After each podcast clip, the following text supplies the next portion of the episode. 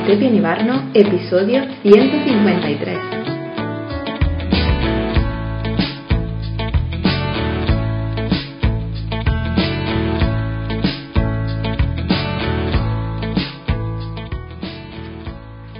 Bienvenida, bienvenido al podcast de Estepian Ibarno. Un espacio para hablar de arquitectura, productividad, identidad digital y muchísimo más.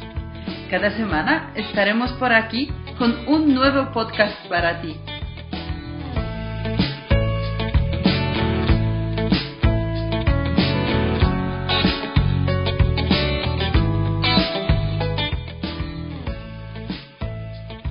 Nuevo Arquicafé. Hoy nuestro compañero Darío entrevista a NGNP Arquitectos, un estudio de arquitectura ubicado en Sevilla y formado por tres compañeros arquitectos que, siendo muy diferentes entre sí, se complementan muy pero que muy bien. En esta entrevista, NGNP Arquitectos nos cuentan, entre otras cosas, cómo vivir de los concursos públicos de arquitectura hoy en día. Interesante, ¿verdad? No te la pierdas.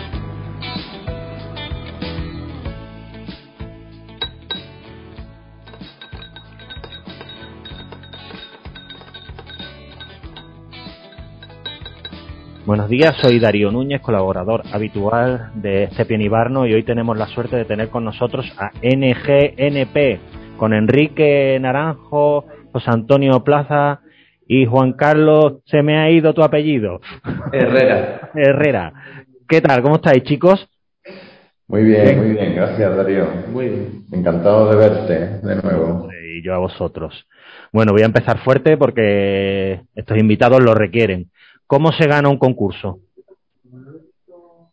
Eh, Buena pregunta. Si lo supierais, no me lo diríais, ¿no?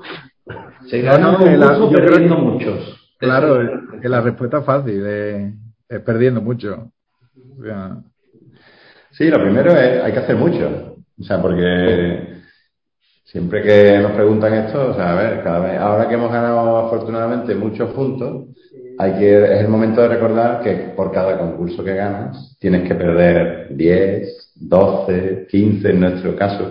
Yo recuerdo que al principio cuando empezamos Enrique y yo a ese concurso, eh, estábamos hablando de, por lo visto, la- de los grandes maestros, el que mejor ratio tenía, que era una barbaridad, era Alvar Alto, que casi que ganaba uno de cada dos concursos que hacía, que eso es una barbaridad.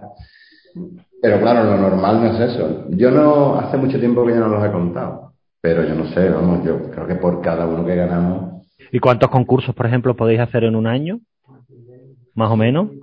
bueno, depende también, eh, yo creo que eso depende un poco de, del tipo de la situación, de la situación económica también, porque, o sea, si, si van saliendo, si van, si se van sacando concursos, nosotros podemos hacer, yo creo que en torno a 10, 12 como media, ¿no? Incluso los últimos años yo creo que estamos recogiendo mucho, eh, mucho de los sembrados porque en los dos, tres últimos años realmente hemos, hemos apretado muchísimo y, y hemos llegado a hacer 20 concursos al año perfectamente. 20, 22, mm, algo menos de dos al mes, algo menos. Y yo recuerdo, pero yo recuerdo, por ejemplo, en 2000, como 2000, 2012, me parece, creo que hicimos uno, porque es que no salían. O sea, uno o dos, te diría. O sea, es que no salían. Entonces, yo creo que estos dos últimos, dos, tres últimos años han estado saliendo muchos. eh, más que concurso de ideas, yo creo que, que, que el tema de concurso de ideas está un poco más decaído ahora, hay menos quizás, y hay una apuesta más de, por la licitación pública. O sea, por nosotros, la, nuestra apuesta es siempre por la licitación pública prácticamente, porque el concurso de ideas, eh, bueno, eh, hay un montón de competencia, no sabes exactamente qué es lo que te están pidiendo, por eso es un concurso de ideas, ¿no? Está, eh, está bien en ese sentido, ¿no? Tampoco tiene a ciencia cierta seguridad de que se vaya a construir, que es una de nuestras de nuestros intereses a la hora de elegir un concurso. El hecho de, de que, de que sea seria la propuesta y que se vaya a construir. Entonces, pues la idea nuestra es eso, que el esfuerzo vaya encaminado a, a acabar en un proyecto construido, ¿no? No en aportar simplemente las ideas. Entonces, para nosotros hacer un concurso de ideas tiene que ser muy interesante, digamos, el, la propuesta del concurso, ¿no? El decir, oye, pues esto es, nos interesa mucho abordar este tema o nos interesa resolver este problema o algo así, para realmente perder, porque perder el tiempo, digamos, en, eh, y el trabajo en, en, una cosa que a priori no tiene indicio de llegar a, obra, ¿no? Sí, o bien, eh, tener, eh, digamos, como una especie de línea de investigación interna que en ese momento, porque en el estudio haya un, claro de trabajo, ¿no? Y, se presenta la oportunidad. Eso por un lado, y por otro lado, eh, algún concurso de idea que sí nos hemos, eh, por, por, por, el uso, por, por en fin, eh, por diferentes, diferentes cuestiones, sí que creemos que a priori podemos aportar mucho, ¿no? Entonces, por programas que tengamos muy estudiados o, o bueno, investigaciones internas que tengamos muy desarrolladas, eh, en ese caso sí, pero bueno, al final el ratio tanto por lo que dice Enrique, porque al final la realidad en, eh, prácticamente en España es, es, más de licitación más que de concurso de ideas, tanto por eso como, como por intereses propios, eh, pues a lo mejor hacemos un concurso de ideas pues cada 10 licitaciones o incluso más, ¿no? Mm. Mm, obviamente concurso de ideas abierto, es decir, donde se pueden presentar 300 o se pueden presentar 60 o se pueden presentar eso, ¿no?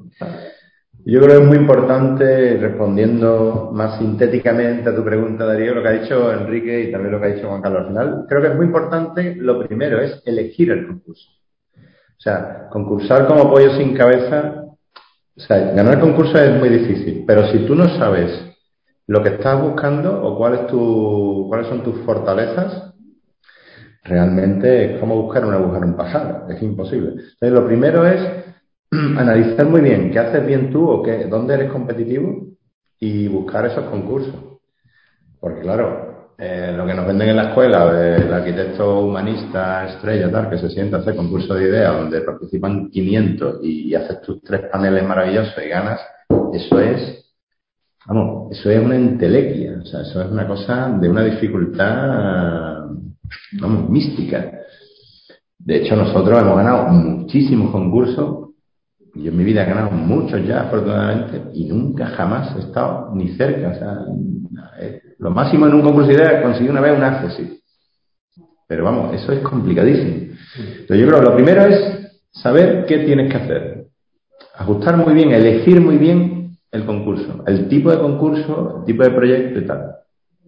Y luego practicar. O sea, al final, hay, es un, esto es una carrera de fondo. Tienes que perder mucho, hacer mucho, aprender en esos que pierdes, estudiar los pliegos, leerse los pliegos, una cosa que yo siempre digo, lo primero que digo, lo que hay que hacer es leerse el pliego, leerse las bases, pero leerse de verdad. O sea, a ti te puede gustar más o te puede gustar menos, pero si tú vas, si quieres jugar al juego de la administración, tienes que hacerlo con sus normas. Claro, pero yo creo que eso es la diferencia. Desde, desde el conocimiento de la norma puedes intentar mmm, cambiarla. Y de, es una diferencia. proyectos es la única forma de cambiarlas, pero tienes que primero conocer esas normas. Claro, pero yo decía, esa es una diferencia entre el concurso de idea y la licitación. Yo recuerdo cuando éramos estudiantes que en el concurso de Córdoba, ¿no? Que, que se presenta, eh, que era por invitación, me parece, que estaba Tolleito, estaba Sahadi, Moneo, Cruyortí y Rencolja. Y, mm. y, que Colja gana ese concurso cambiando de solar. Cambiando de solar. Recuerdo que nosotros, que nosotros éramos estudiantes y cada cosa que nos proponían los profesores nosotros cambiábamos. O sea, era como decir, no, es que nosotros nos veíamos en la, en la capacidad de juzgar a que el profesor había elegido mal el encargo, ¿no? O sea, y el solar y todo. Y no, no, es que vamos a hacerlo de otra manera. Pero claro, o sea, quiere decir, o sea, no, no sabemos lo que habría detrás de ese concurso. Evidentemente era mejor la propuesta de Coljas que todas las demás y, y lo había leído mucho mejor, y, pero eso yo creo que, que claro, es una cosa bueno, eso ya es un nivel Dios, o sea, llegaron Sí, no, o sea, es una cosa en ese sentido. Usted se ha equivocado. Claro, claro, pero yo creo que en cierto modo, en cierto modo los concursos de ideas aportan eso, aportan y, claro, nosotros hemos presentado concursos de ideas bajo el, el, digamos, el traje de licitadores que hemos quedado fatal y, y hemos visto los ganadores y hemos dicho, es que no han hecho nada, es que no, no, no han desarrollado nada, pero claro, estaban aportando ideas, no estaban entregando proyectos prácticamente acabados, ¿no? Estaban verdaderamente habían entendido mejor el concurso de ideas que nosotros porque lo que estaban eran aportando ideas. Entonces, al final, es un poco eso, ¿no? ¿Y qué os aporta un concurso perdido o una licitación perdida?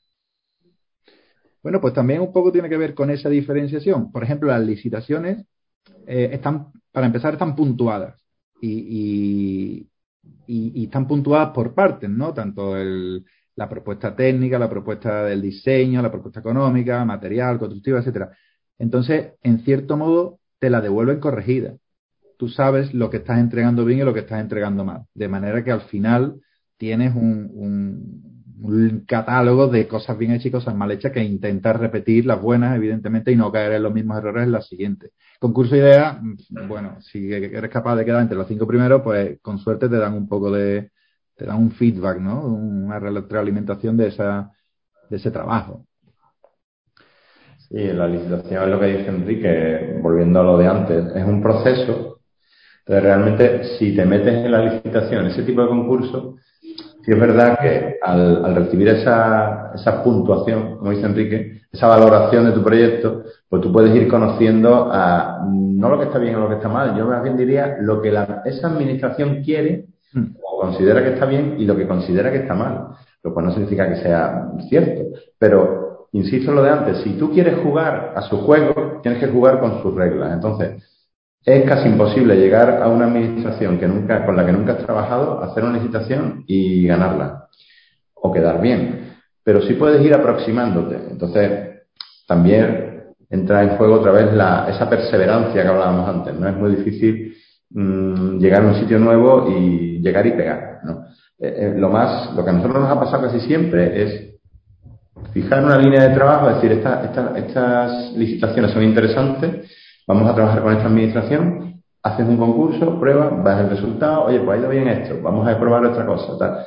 Y es que hay que hacer varios para ir aproximándote a, a ese conocimiento o a esa perfección de lo que quiere ese cliente, ¿no? Como cliente público.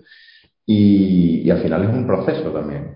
En el concurso de ideas, ¿verdad? Que mm, tú dices, bueno, es maravilloso ver luego la exposición y ver 100 propuestas de lo que tú has hecho. Es súper enriquecedor, porque verla es maravilloso, es el sistema ideal. Pero luego la, realidad es que no suele pasar. Sí, lo que pasa es que eh, también, entramos en otro tema que antes la, ha señalado o la ha dejado Enrique cuando estábamos en la escuela, ¿no? Entonces, ese, en ese en ese momento casi que eh, todos cuando veíamos revistas que además no eran revistas mucho, en muchos casos de obras construidas, sino era de, de, concursos de ideas, porque antes había muchos concursos de ideas, en España, en Europa y tal.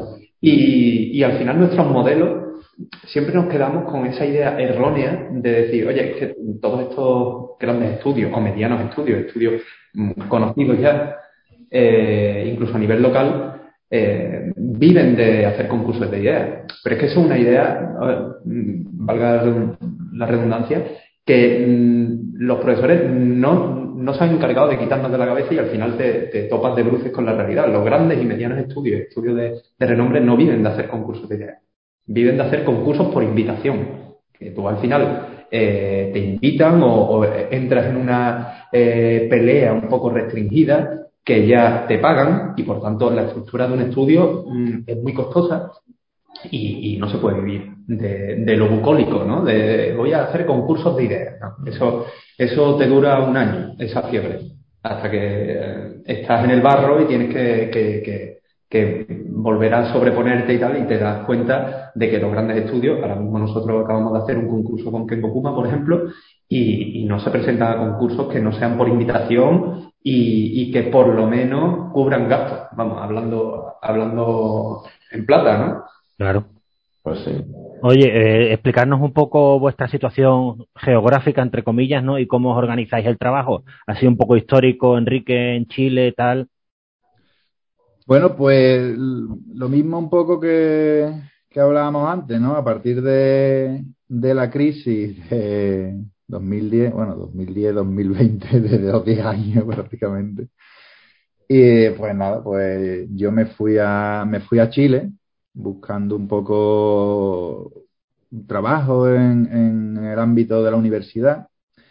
Y ahí empezamos, yo antes tenía la, eh, la oficina con, con José y en el, en el camino que yo estuve en Chile, en el, en el, al principio cuando yo estuve en Chile, eh, pues José me, me sustituyó me engañó con, con Juan Carlos y, y empezaron ellas a hacer concursos mientras yo me asentaba un poco allí y ya luego me volví a unir con ellos. De manera que entre los tres prácticamente nuestra relación ha sido casi exclusivamente online, ¿no? Ellos sí, es verdad que, claro, mm, mm, ahora que hemos empezado a, tener un poquito más un volumen de, trabajo, hemos podido eh, montar, digamos, una oficina y entonces ellos trabajan en la oficina juntos, pero al principio también cada uno trabajaba un poco en su, en su casa, ¿no? Al principio del todo. Entonces al final eran casi los tres online. Y ahora pues yo he vuelto, en, o sea, digamos, nuestro estudio está en Sevilla, todo funciona en Sevilla, y yo he vuelto y estoy en Alcalá de Henares y sigo lo mismo, sigo trabajando en una oficina, en un coworking, trabajo yo y, conectamos con, con Sevilla. Y la idea es, bueno, no sé, que puede contarlo, que cuenten ellos un poco también cómo es el funcionamiento, digamos, ¿no? De cómo, de la organización entre nosotros. Pues sí, bueno, como ha dicho Enrique, en realidad, desde que, o sea, en el inicio del estudio, bueno, el origen del GNP, Enrique conmigo, en físico en Sevilla, luego esto se produce 2009 hasta 2013, ahí ya él se va a Chile, yo me voy también, me voy de Sevilla, me voy a Badajoz, por temas eh, familiares y tal. Y en ese tránsito, en esos primeros años, primer año de llegar Enrique a Chile, pues ahí es donde yo conozco a Juan Carlos haciendo concursos en común, con gente conocida en común y tal, y, empezamos a trabajar juntos a, trabajar juntos a raíz de un proyecto, un concurso que ganamos y lo desarrollamos, lo hicimos la obra, tal, y a partir de ahí seguimos concursando y haciendo cosas juntos. Pero yo estaba en Badajoz, estaba en, Sevilla y Enrique en Chile. Ya se va incorporando a Chile, pero todo era, mm, todo era telemático. O sea, cada uno en su casa, bueno, no teníamos estructura ninguno, no teníamos medios para tener estudio, además estábamos totalmente deslocalizado. Bueno, y otra cosa también que era que había, a veces había cuatro horas de diferencia, otra había cinco, otra había seis. Bueno, sí. En, cierto modo, tú sabes para lo que, o sea, quiero decir, como utilidad, ¿no? porque del tema digital, ¿no? Eh, ¿Tú sabes para lo que nos sirvió eso, por ejemplo? Para organizarnos un poco y empezamos a dejar de quedarnos sin dormir, por ejemplo teníamos los, trabajos probablemente, que eso es un mérito, que, eso, claro, haciendo tantos concursos. yo creo que porque ya, ya de por sí la oficina estaba 24 horas abierta, ¿no? Tú en Chile. Claro, entonces, eh, haciendo tantos concursos, no puedes estar sin dormir, quiero decir. Entonces. Una cosa que yo siempre lo digo, el, el haber trabajado online, al final, em, eh, todo se hace como mucho más lento, ¿no? Porque no tienes la inmediatez del contacto físico y de tener un papel delante, ¿no? Y, eh, un poco señalando, casi sin verbalizar. Al hacerlo en online todo tiene que ser verbalizado, ¿no? Y todo casi que, que cada vez que describes un movimiento que has hecho, algo que has probado, ¿no? A diario, tú estás todo el día mm, eh, casi construyendo la memoria, ¿no? Del concurso, del, porque eh, todo está hablado y todo está hay poca, muy pensado, ¿no? Hay poca improvisación, claro. No, no te reúnes, quiere decir, tú no puedes perder tres horas en reunirte, o sea, las perdemos de vez en, cuando, de vez en cuando, pero la idea es que cuando nosotros decimos, oye, necesitamos una reunión, es porque tenemos las cosas ya bastante apuntadas, bastante miradas y tal.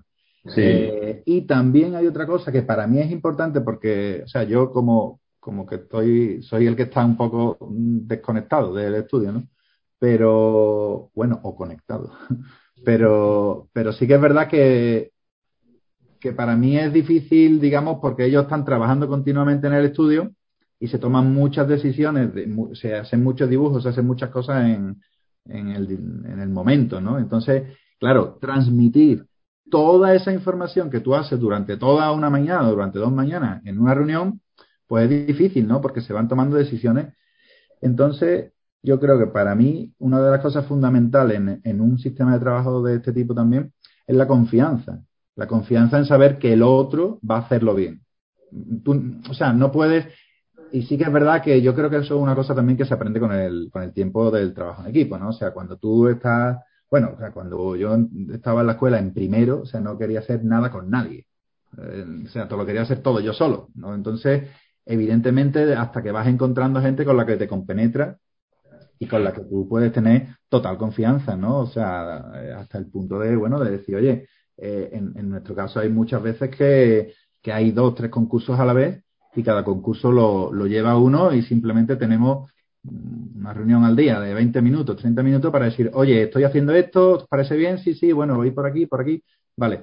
Pero básicamente al final. Para chequear las decisiones fundamentales, ¿no? Los conceptos iniciales y tal. Luego, evidentemente, como dice Enrique, hay una confianza ya, o sea, ya, ya tenemos una edad, Darío, entonces ya no estamos para perder el tiempo. yo, yo, estoy con estos, con estos dos señores trabajando y me imagino que es recíproco porque creo que son muy buenos arquitectos y son gente en la que confío plenamente. O sea, si tú no eres capaz de, de, de, no te digo creer a ciegas, pero casi, casi en ellos, pues imagínate lo que sería hacer más de un proyecto, más de una casita, más de una cosa a la vez. Sería imposible, ¿no? O sea, sí, porque yo creo que con, con, con, con, todo este tiempo, ¿no? De decantación del trabajo y tal, eh, no, no, hay un único factor, ni una lista de 10 factores, pero eh, eh, al final construyes un lenguaje común, ¿no? Y, y más allá de, de, de, tú estar obsesionado, ¿no? En, con algunas neuras propias, ¿no? Que todos tenemos, y más en este oficio,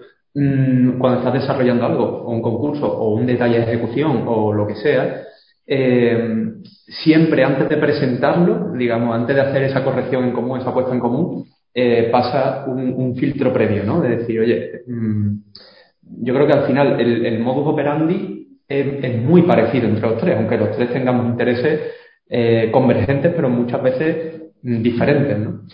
Sí, eh, lo que al hilo de lo que está diciendo Juan Carlos y lo que decía antes Enrique, o sea, el hecho de que todo sea más lento o, menos inmediato, al no tener los, los tres físicamente contacto, ¿no? Pues eso te hace ser muy sintético, o sea, tú tienes que precisar las cosas, depurarlas y al final tienes que presentar, tienes que convencer a los otros y lo tienes que hacer de una exposición breve, clara, mmm, utilizamos mucho el dibujito, ¿no? el, el, apunte rápido, tal, eh, y, y, el podcast, ¿no? Como decimos, Bueno, ¿no? claro, sí. tenemos el chat de WhatsApp casi que es más importante que, que, el, que la que, le, que final, la, el Skype. La, ¿no? eh, las herramientas a partir del Skype, por ejemplo, las reuniones las solemos tener con, vía Skype, ¿no? O sea, las reuniones para charlar temas más concretos.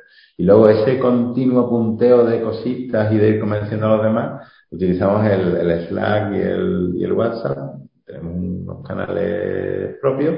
Vamos, tenemos un canal en los dos, en las dos plataformas tenemos un canal de los tres, donde directamente es como un podcast, ¿no? O sea, donde solo hablamos cosas muy concretas, o de gestión del estudio o de concepto de proyecto, tal, ¿no? Y ahí, pues, cada uno, además, esto se mezcla un poco también con la realidad personal de los tres. Los tres tenemos familia, los tres tenemos niños pequeños, que te voy a contar, Darío. Tú sabes lo que es eso, o sea, pues nosotros trabajamos con una estructura horaria más o menos normal por la mañana, desde dejar a los chicos en el cole hasta la hora de comer, y luego por la tarde es sálvese quien pueda, o sea, entonces tenemos que trabajar, ahí ya prácticamente es con el móvil en la mano, pues vas recordando cosas o dibujando alguna cosita o mandando audio, escuchándolo.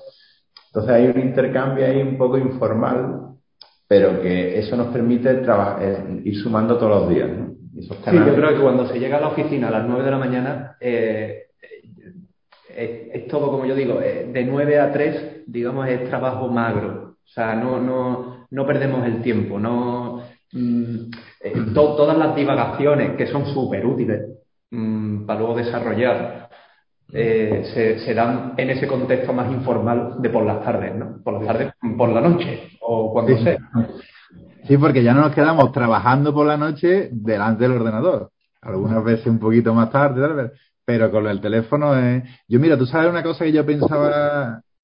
Pensaba que cuando lo, lo se lo comentaba el otro día a ellos, en, en por WhatsApp también, eh, que los, los artistas estos que, que luego sacan, o los arquitectos, ¿no? O los famosos que eh, hace un siglo que les sacan la, la, correspondencia, ¿no? Y a partir de las cartas eh, son capaces de tener la biografía del, del autor y tal.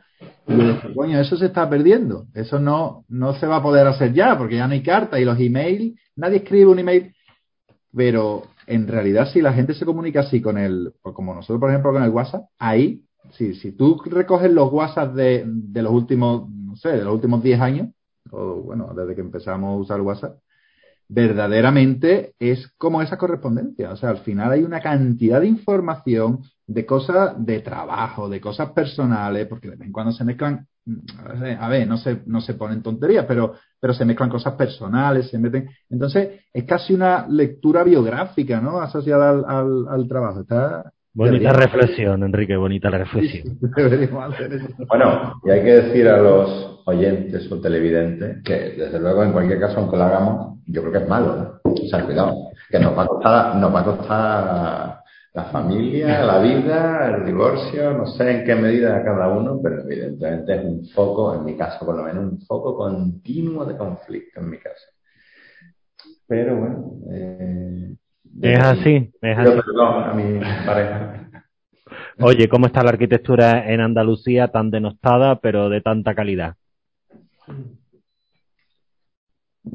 Bueno, yo creo que yo lo, por el medio que yo por, ahora tenemos afortunadamente estamos recuperando después de estos años de crisis y tal que ha habido muy poco movimiento que no veías a nadie y tal a través de algunos eventos que se están produciendo ahora que tienen que ver con la arquitectura y también con las empresas y poner un poco de una forma más informal a la gente en contacto, estamos viendo mucho a, la gente de los estudios de, nuestras edades y tal, ¿no?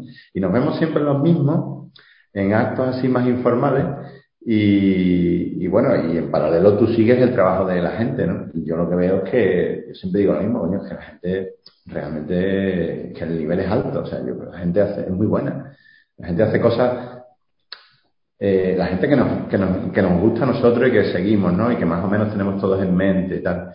Dilos, dilos, que siempre, siempre es agradable tener referencias, hombre. Y así el referenciado se le se pone así ancho. Bueno, yo qué sé, pero la gente que coincidimos siempre, ¿no? Eh, cada uno en su ámbito, en cosas muy distintas, pero no sé, estamos hablando de los backpacks, de sí, son 89, son 89 de, de, Dani Monte, de Antonio González Liñán.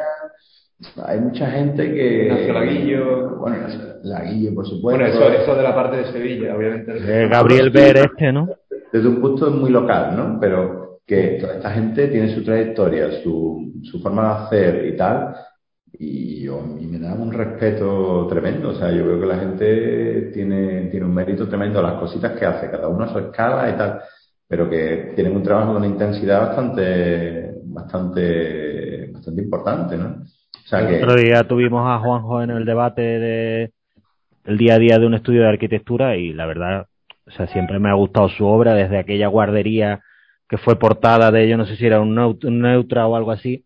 Tienen un trabajo y esta última casa 10x10 me parece cojonuda. ¿no? Eso es, gente, que, que, todo lo que hace, aunque sea, sea un palacio de congreso o sea una tiendita eh, de, de 20 metros cuadrados, es de una intensidad y una calidad, o sea, es gente de, que creo que aprecia el oficio como nosotros y que, y que realmente vive esto. Entonces, el nivel promedio de esas cosas yo creo que es muy alto. Es verdad que estamos todos con los mismos problemas, es decir, la precariedad, el nivel de honorarios que tenemos aquí en general en España, en particular en Andalucía, es tremendo. Mm, claro, nosotros muchas veces tenemos ese debate en el estudio, ¿no? Esta referencia a Juan Carlos sobre todo le encantan los suizos, ¿no? Todas esas cosas centroeuropeas y tal. Tenemos un, siempre hay un feedback continuo de imágenes hoy en día que tenemos los croquis y los, las revistas y tal, que también las tenemos y nos llegan, se complementan con toda esta cascada de imágenes ¿no? que tenemos que es muy a mano. La cultura del pasa, pasa, pasa, ¿no? Hombre, está bien, o sea, a mí lo del Instagram me, me gusta menos, o sea, es una, quiero decir, es más de esa cultura, pero bueno, es verdad que eh, también de alguna manera estamos suscritos o, consultamos diariamente determinadas publicaciones de arquitectura que sí es como un poco como leer el periódico o ver la revista, ¿no? Desde en el que pone en el día el Metalopus o el eh, Afasia o no sé qué, o, vuestro blog, por ejemplo, ¿no? Y te da un poco el termómetro de cositas que, están pasando y tal, y normalmente eso, eso ya tiene un filtro de calidad ¿no? Hmm. Que, que, no es como meterte en Instagram a pasar páginas a ver qué me sale, ¿no? Sí, el, el, el, el, ¿cómo se llama? El, bueno, no sé si existe esa palabra en español, yo creo que sí, el curador, ¿no? O sea, ¿eso existe o es la traducción del inglés? O hay otra... El comisario, ¿no? El comisario, ¿no? en Latinoamérica existe. No, no, el, el comisario, ¿no? Como los comisarios de las exposiciones. Claro, es verdad que, que es importante seguir páginas que mm, filtren los contenidos. yo siempre lo he pensado en páginas como Plataforma de Arquitectura, que o sea, a mí no me interesa en absoluto porque es que publica toda la información, todo. Entonces, claro, mm, publica lo bueno, publica lo malo, mm, todo, ¿no? Sin ningún tipo de. Entonces, está bien para personas que tienen cierto criterio a la hora de seleccionar la información. Pero, mm, como yo le decía muchas veces a los alumnos, o sea, esto, si vosotros estáis aprendiendo, un alumno de segundo curso, oye, pues no, no es capaz de diferenciar esa información, ¿no? Y otra cosa que yo también le he dicho a José muchas veces, desde hace mucho tiempo lo venimos viendo, las páginas de los fotógrafos de arquitectura tú empiezas a ver páginas de fotógrafo de arquitectura, que claro, no hace falta que tú seas nadie famoso ni nada para, ni, ni que tu obra tenga especial valor para que te la publiques, simplemente le tiene que pagar al fotógrafo. Pero claro, el que le paga al fotógrafo es un tipo que sabe que, bueno, que en cierto modo ha hecho una obra en condiciones, ¿no? Hay poca gente que haga, haga porquerías que le pague un fotógrafo para hacer su obra. Entonces, hay mucha cantidad de gente totalmente anónima haciendo cosas muy buenas pero muy buena. Entonces, eh, esas páginas de fotografía también son, son, yo creo que son referentes para muchas cosas. Nosotros miramos también mucho. Así que. ¿Y qué le recomendaríais a un estudiante recién egresado, que creo que es la palabra de moda? Pues que, sobre todo, volviendo a lo de antes, nuestro modo de, nuestra labor profesional se ha enfocado siempre a la arquitectura pública y a los concursos, ¿no? A conseguir encargos de los públicos a través de concursos, licitaciones de todo tipo y tal. Evidentemente hay otros muchas, muchos enfoques profesionales diferentes. Pero en cualquier caso, lo primero es, te tiene, esto te tiene que gustar hasta el punto de la pasión, realmente, porque yo creo que es mucho más que un trabajo, si te dedicas a la arquitectura de esta manera. Y entonces hay que perseverar sobre todo, hay que tener claro que uno sale con unas herramientas de la escuela que yo pues, modestamente creo que son cada vez peores. O sea, creo que realmente los recursos eh, los que salen los alumnos hoy en día mm, los veo sinceramente más dispersos e incluso más indefinidos que cuando nosotros estábamos en la escuela. curiosamente, bueno, yo evidentemente con Darío y con Enrique he coincidido prácticamente toda la carrera, aunque llevamos planes distintos, ya teníamos ahí un pequeño salto y Enrique y Juan Carlos también pertenece a, vuestro plan y tal, somos tres generaciones distintas, pero, pero yo creo que, que la formación ha ido, ha ido decayendo en algunos aspectos técnicos y tal, por supuesto, se ha, se ha modernizado, se ha actualizado, pero luego yo veo una, una falta de fondo en la gente que sale que me preocupa, la verdad. Y en definitiva, ¿qué le recomendaría yo? Pues que, pensara que eso, esa etapa de formación es de formación y que cuando una vez que salga tendrá que aprender muchas cosas y especializarse o no, o generalizarse, pero aprender y que tiene que tener paciencia. O sea que es difícil llegar a hacer lo que tú quieres hacer muy rápido. ¿no? Y además que fíjate que, que, para nosotros los premios de arquitectura y eso, 40 eh, años es arquitecto joven.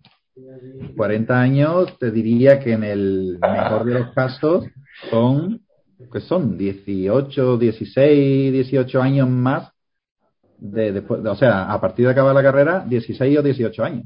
Luis Kahn construyó su primer edificio con 50 años, ¿no? Claro, claro, o sea, eh, entonces, eh, yo para mí siempre, yo creo que, o sea, yo no, o sea, lo veo en cierto modo, como dice José, pero también pienso que, que no hay que entenderlo como algo malo, el hecho de que, de que la formación no sea tan completa en algunos ámbitos, sino que, que al final lo que te está obligando es a, a, asociarte con gente que sí tenga esa formación o que, se, o que sí tenga esa especialización. si, si tú sales sin tener ni idea de estructura, pues te tienes que asociar a alguien que, que, que, sepa algo. Eh, no, no, es que, no es que contrates las estructuras, es que te, hagas un proyecto asociado a alguien que sepa un poco más de eso, ¿no? Eh, en ese sentido. Sí, pero eso, yo lo que... Pero yo, yo, yo, ya no entro en la formación actual porque no estoy metido en la escuela, ¿no? Yo es básicamente con lo que nos enfrentamos casi semanalmente cuando nos llegan eh, currículum o portfolio o gente interesada ah. en incorporarse que casi casi que tienen más títulos que, que, nosotros, ¿no? Porque ahora todos están hipertitulados y tal. Mm, esa urgencia por llegar a, a, casi casi a una etapa de madurez eh, que es ficticia, o sea, eh, la gente viene con 25 años pensando que, que, bueno, por tener una carrera que creo yo, yo estoy con José, ¿no? Que, que, que, el grado de exigencia se ha bajado y por tanto mm, el nivel es un poquito inferior, creo, en, el nivel general, ¿no? Siempre, siempre hay milos blancos. Em, pero aparte, eh, yo creo que son personas que se les está exigiendo luego hacer máster y además un título de idioma, que me parece todo muy bien, pero, por ejemplo, una cosa que a mí me sirvió mucho y yo siempre lo he recomendado a familiares míos que lo han estudiado arquitectura y tal, es em, entrar en un estudio en una etapa en la que no tienes ningún compromiso, que es cuando estás estudiando. Eso te curte, pero vamos, mm, es una curva exponencial en tu aprendizaje.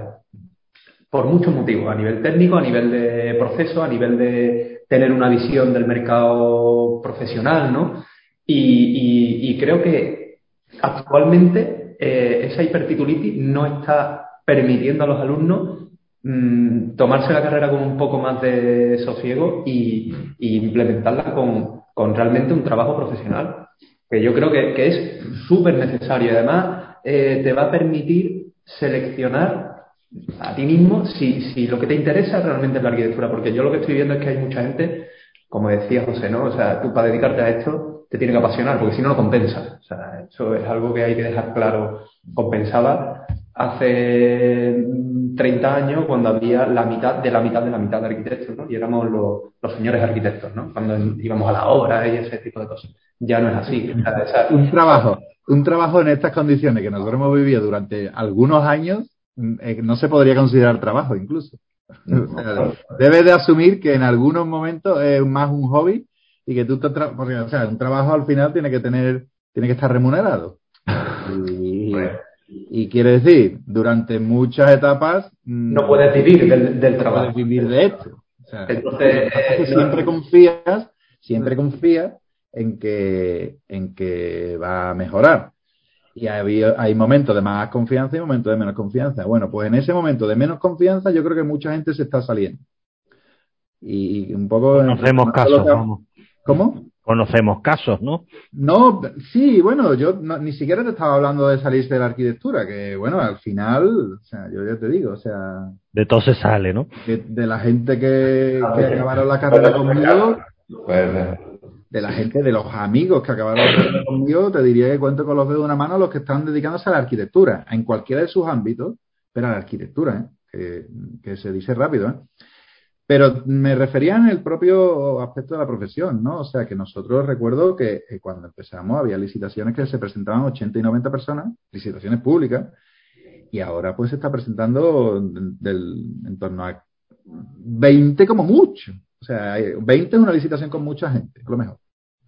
Entonces, hay mucha gente que este, esta situación de decir, oye, perder, perder, perder, a mí no me compensa, yo me necesito hacer otra cosa. Y a lo mejor hacen arquitectura en el extranjero o hacen otro tipo de arquitectura o, sea, hacen render, hacen estructura, instalaciones. Pero el abandono de los concursos, mm, eh, o sea, porque al final viene, viene con eso, ¿no? Con un trabajo no remunerado. Hablando de licitaciones, ¿cómo es la administración como cliente y la relación con un cliente privado? ¿Habéis tenido clientes privados? Sí, hombre, como te hemos comentado antes, en realidad nuestra mayor, la, inmensa mayoría de nuestro trabajo es arquitectura pública, que viene a través de, concursos y, tenemos eh, a la administración como cliente. Y hemos tenido, como todo el mundo, hemos hecho nuestras pequeñas intervenciones en nuestras casitas, nuestros clientes privados. Nosotros realmente la promoción privada de viviendas y tal nunca la hemos desarrollado, nunca hemos puesto empeño en eso, nunca hemos buscado clientes de forma activa. Pero no por nada, ¿eh? Si algún cliente quiere ofrecerme algo, que me llame.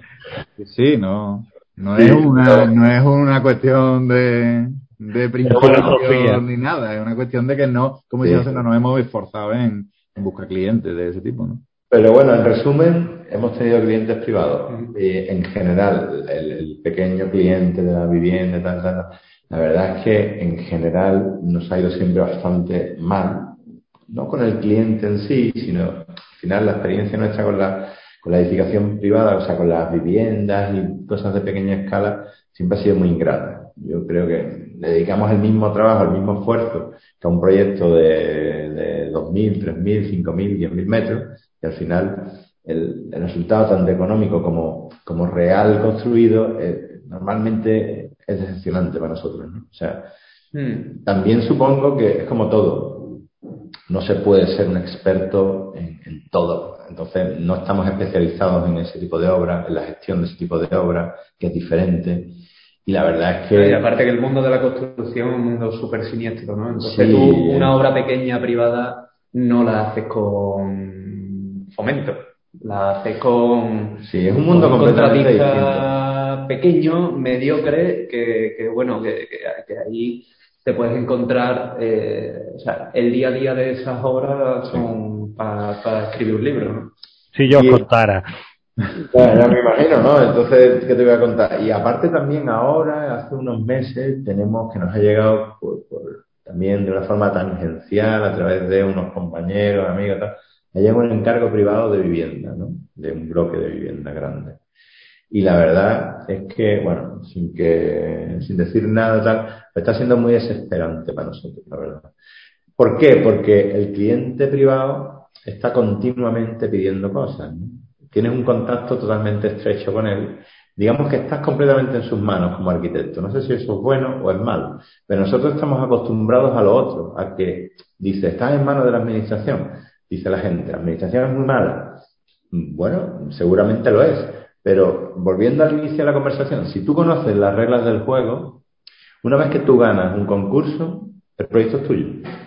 Te lo tienen que supervisar, ¿eh? Pero yo, nuestra experiencia en la administración es que tú, mientras cumplas las normas, cumplas las leyes y, y te ciñas a los presupuestos, digamos, la libertad es, es que casi... No te, no te, pueden exigir legalmente nada más. Es casi infinita. O sea, no, no, hay injerencia de, de bueno, es que claro, es que empiezas a trabajar con un contrato de por medio. O sea, tú tienes un contrato en el sentido de que, oye, estos son los plazos que usted tiene que cumplir, estos son las cosas que usted tiene que hacer, esto es así, así, así, así.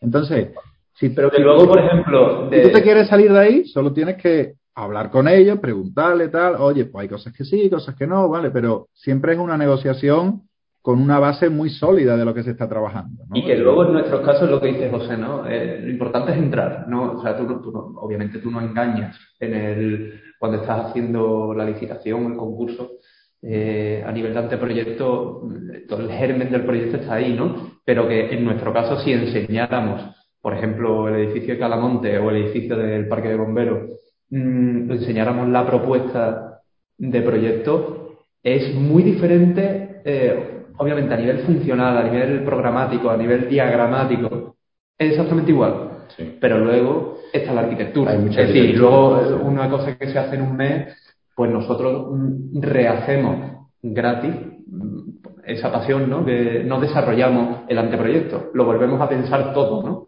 Y, y, y, hay cosas que validamos y hay cosas que le damos mil vueltas y estamos cuatro, los cuatro meses de redacción de proyecto hasta el último día de proyecto de ejecución le estamos dando vueltas. O sea, y entonces evoluciona mucho porque te sientes con la comodidad y con la seguridad de que ya está en tus manos y lo que ahora estás haciendo no es, no es la licitación, lo que estás haciendo en proyecto de ejecución dentro de seis meses está construido Sí. o se está construyendo. Entonces eso es una responsabilidad mucho mayor. Una, una cosa, un problema de, de la administración, creo, sí, o sea, en general hemos tenido buena experiencia, pero creo que uno de los problemas eh, son los tiempos. Yo pienso que los proyectos de arquitectura deberían dedicarle más tiempo al proyecto y menos tiempo a la obra, porque al final, eh, mm, como tienes los tiempos muy apretados, pues al final hay muchas decisiones que no se pueden tomar. Y esas decisiones hay que tomarlas en obra. Y eso significa un incremento económico probablemente, pues son cosas que no están previstas. O un incremento económico, o cambiar una partida por otra, o, o reducir la calidad de, de un material o, o, el diseño de un material, no la calidad, pero el diseño de un material por otro más estandarizado. y son cosas que no, eh, que, porque no están pensadas, digamos. Pero, Eso, Enrique, se lo leí yo a Álvaro Siza hace un montón de años, cuando él empezó, se hizo y ganó el Pritzker y empezó a trabajar en el extranjero. Él, él decía que lo que más le sorprendía de empezar a trabajar en Holanda, en Alemania y tal, es que allí hacían las cosas como se debe. Es decir, que él decía, en Portugal tenemos cuatro meses para el proyecto, decía, y, o no sé qué cifra era, pero decir, cuatro meses para el proyecto y cuatro años para la obra, exagerando, ¿no? Y, dice, y, y en Alemania, en, Holanda es al revés, tienes cuatro años para el proyecto y, y haces la obra en cuatro meses. ¿Por qué? Porque el proyecto está tan depurado, no solo desde el punto de vista del arquitecto, sino que esos procesos de supervisión de distintos agentes al final van consiguiendo que el proyecto, el documento de ejecución final sea un documento tan perfecto, donde no hay ningún imprevisto, donde el arquitecto ha ido hasta donde puede llegar, la ingeniería ha resuelto todos los problemas, todo está coordinado y al final hacemos la obra en pim, pim, pim, en un proceso rápido y eficiente. Si lo piensas, pasa claro que esto es un pensamiento muy luterano casi, ¿no? De eficiencia, casi calvinista. Y nosotros estamos en lo contrario. Él hablaba del ejemplo portugués, pero nosotros sabemos que en España estamos aún peor. O sea, el sistema está viciado por el cual, desde la administración pública, y eso sí es muy malo, no hay una previsión real. O sea, ¿tú crees, Darío, que una administración no debe saber que va a necesitar un colegio público o un hospital o un parque de bomberos o un edificio de oficina cuántos años antes de que realmente lo tenga que construir? Es que aquí vivimos al día. Tenemos una clase política de una clase, de un, de una clase valga la, la redundancia, tan deleznable, tan in- imposible de, de entender, que no tiene ni la más mínima previsión. Cambia la administración, cambia la dirección de la administración, cambian las directrices políticas, cambian las prioridades y se va improvisando todo. Yo, yo aquí voy a meter dos, dos, Dos pullas. dos notas a pie de página. A ver, eh, una, que lo que ha dicho José está muy bien, pero el problema es que eh, ese proceso ¿no? que, al, que, al que acudía Cita, mm, hay que pagarlo. Quiero decir, eh, se paga. en, en- En esos países. Exacto, en esos países. El problema es que aquí, eh, no- por eso, no, no lo digas ese, ese tipo de ejemplo muy alto, a ver si van a copiar lo Hombre, malo, como siempre copiamos si, aquí. si nos van a pagar lo mismo o menos y vamos a estar trabajando eh, dos años en un proyecto, pues Claro, ya sí que... eh, la única forma de que te salga, aquí hablando en plata, la única forma de que te salga rentable un proyecto para la administración en estas latitudes, ¿vale? Que somos la periferia pobre, eh, Extremadura y Andalucía, es hacerlo rápido. Eh, eh, no, no- no hay más secreto. Si no, es una auténtica ruina, ¿vale? Mira, Darío, te cuento. Esto, esto por un lado, pero por, por otro lado, lo, lo, lo, lo otro que, que iba a decir es que nosotros, respecto a lo último que estaba hablando de la clase política, de, de la previsión, dice José, ¿no? No, no se sabe que se va, por, por temas estadísticos, socioeconómicos eh, y de desarrollo urbano, no se sabe que se va a necesitar un, CEI, o sea, un colegio o un instituto o un centro de salud o un hospital en tal zona de aquí a 10 años, no interesa saberlo. Sí da igual, porque no son propuestas que salen desde un equipo técnico, son propuestas que salen desde un equipo de gobierno. Por tanto, de aquí a un año es lo que se sabe. Y, y- y- y ya está, a nosotros nos ha pasado, y, te- cuento dos ejemplos. El, el proyecto de Calamonte, por ejemplo, eh, fue financiado con fondos FEDER. eh, los fondos FEDER tenían validez cuatro años. Sacaron la licitación para el concurso el último año de esos cuatro años. ¿Qué significó? Que la obra tenía que terminarse en seis meses. Se terminó gracias a una muy buena empresa constructora. Eh, o sea, tú tenías esos fondos asignados desde Europa desde hace tres años y ahora tenemos que hacer una obra en seis meses y un proyecto en mes y medio. O sea, mm, ¿por qué? Pues por la falta de previsión. Ese es el primer ejemplo. Segundo ejemplo, nos ha pasado eh, el año pasado. En Jerez de los Caballeros sale un concurso para una residencia anciana, muy necesaria, porque la residencia actual es muy pequeña, muy pequeña, muy pequeña, el envejecimiento de la población, o sea, el ejemplo claro de previsión, ¿no? Hace falta. Hacemos el concurso, creo que nos presentamos 14 o 18, nos presentamos bastante, 20 quizás. Y estando sin abrir el primer sobre ya presentada, hay una moción de censura o hay un tránfuga en el equipo de gobierno, algo así pasó, que cambió a otro partido político y dijo que la residencia no se hacía. Con la licitación ya montada, obviamente hemos reclamado varios estudios pues, por daños ¿no? y perjuicios, por lucro cesante y tal. Y, Sí, pero es un ejemplo perfecto de cómo funcionan las cosas. O sea, la, la, la, previsión. la realidad es que a día de hoy Jerez de los Caballeros no va a tener ni se le espera residencia anciana. ¿no? O sea, al final, ¿quién sufre? Casualidad, ¿no? Bueno, para terminar, que esta gente se tendrá que dormir, ¿no? Que dicen. Eh, ¿Dónde veis a NGNP dentro de 10 años? ¿O dónde lo queréis ver? ¿O dónde.?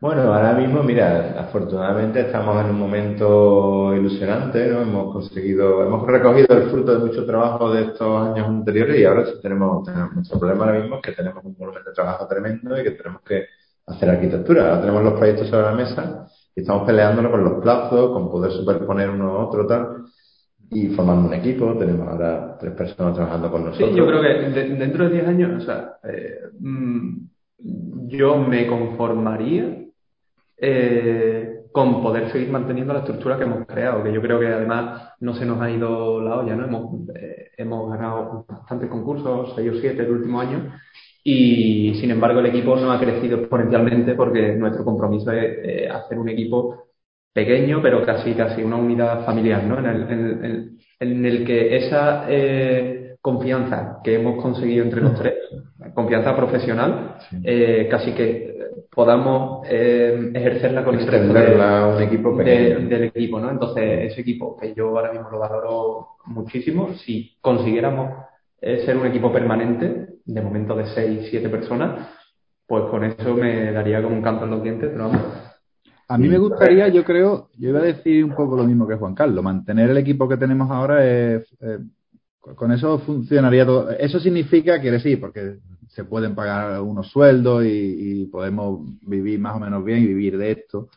Eh, y poder, eso significará también que cada X tiempo se construye un, un, proyecto, ¿no? No son tantos los proyectos que quedan en el cajón.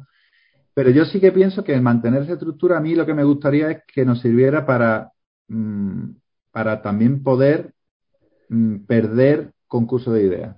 Mm, eh, tener una tener un, un, un, colchón lo suficientemente amplio como para que en paralelo pudiéramos desarrollar concurso de ideas en el extranjero sin, sin la ansiedad de tener que ganarlo. Simplemente por, por explorar, por, porque eso, la, la, la necesidad de conseguir los trabajos muchas veces hace que la exploración disminuya. Entonces la exploración viene luego en el proyecto de ejecución, pero porque tiene más tiempo, evidentemente, pero claro, no todos los proyectos de ejecución, se, no, o sea, no siempre se llega al proyecto de ejecución. Entonces, muchas ideas buenas que hemos tenido, que se han quedado en concursos perdidos, no se han podido desarrollar. Y otras, pues por ser una licitación muy clara, muy dura y muy restringida, pues a lo mejor no se ha podido explorar lo suficiente. Entonces, yo pienso que tener un, una parte del estudio dedicada a esa investigación eh, puede ser muy reconfortante también para, para cualquier oficina. Yo, yo me conformaría, como dicen ellos, con mantener la, el tamaño, poder mantener esta estructura de estudio que yo creo que nos da una masa crítica suficiente para poder hacer un poco las dos cosas, ¿no? Lo que estamos haciendo ahora y en paralelo, digamos, tener ese puntito de ambición siempre de, de, hacer cosas mejores, diferentes, probablemente a través de concursos de otro tipo, como dice Enrique. Pero, pero vamos, yo creo que lo más importante es poder mantener esta línea y poder construir, porque también lo ha dicho Enrique antes, a mí me pasa igual, yo si, si cuento con los dedos de la mano, yo creo que me sobran muchísimos dedos de una mano para contar cuántos compañeros míos, arquitectos de mis promociones y tal, hacen, construyen edificios. Que al final yo digo, hacen arquitectura de muchas formas, pero ¿quién construye edificios? Para mí eso es lujo. Lo que nosotros hacemos es un lujo, poder hacer, terminar un edificio cada año, cada dos años, edificios de cierto tamaño. A mí eso me parece una pasada. Y creo que es lo más bonito al final, ¿no? Poder. y porque si no lo construyes, no te puedes seguir presentando a la otra. Bueno, aparte, este círculo es un círculo vicioso o virtuoso en el cual en el momento que dejas de hacer, ¿no? Te quedas fuera. El otro día estaba viendo tu charla con Ignacio Ruiño y, claro, él es un paradigma de ese, ¿no? Una persona que ha estado en un estudio de primera línea a nivel local, que era un referente tal, y que de pronto ellos, bueno, por distintos motivos, lo que sea, prácticamente salen del foco y a lo mejor quieren retomar y es casi imposible, ¿no? El sistema les ha dejado fuera. Es una cosa curiosa, vamos, es, es la verdad que es muy, muy, muy kafkiano, ¿no? Entonces yo creo que, eh, por eso digo, mantener esta estructura, mantener un poco esta, este nivel de productividad o de, o de éxito, entre comillas, en las licitaciones y poder seguir construyendo cosas, para mí sería, sería perfecto, sería ideal. Yo creo que tenemos un tamaño ahora mismo en el que podemos hacer muchas cosas y, podemos tener sobre todo ser un poquito más felices haciendo arquitectura, viviendo, también es de lo que se trata al final. Bueno chicos, pues mil gracias. Espero veros pronto en persona. Muchas gracias por vuestro tiempo. Yo creo que puede servir vuestro testimonio. Yo, cuando respondíais a la pregunta de dónde os veríais dentro de 10 años, me acuerdo de hace 10 años, dónde estabais, que intentabais intentabais ahí un poco asomar la cabeza y creo que la, el crecimiento ha sido bastante grande y, nada, y, os doy mi más sincera felicitación por vuestro trabajo y muchas gracias. Muchas gracias a ti, Darío. Gracias. Un abrazo. Un abrazo.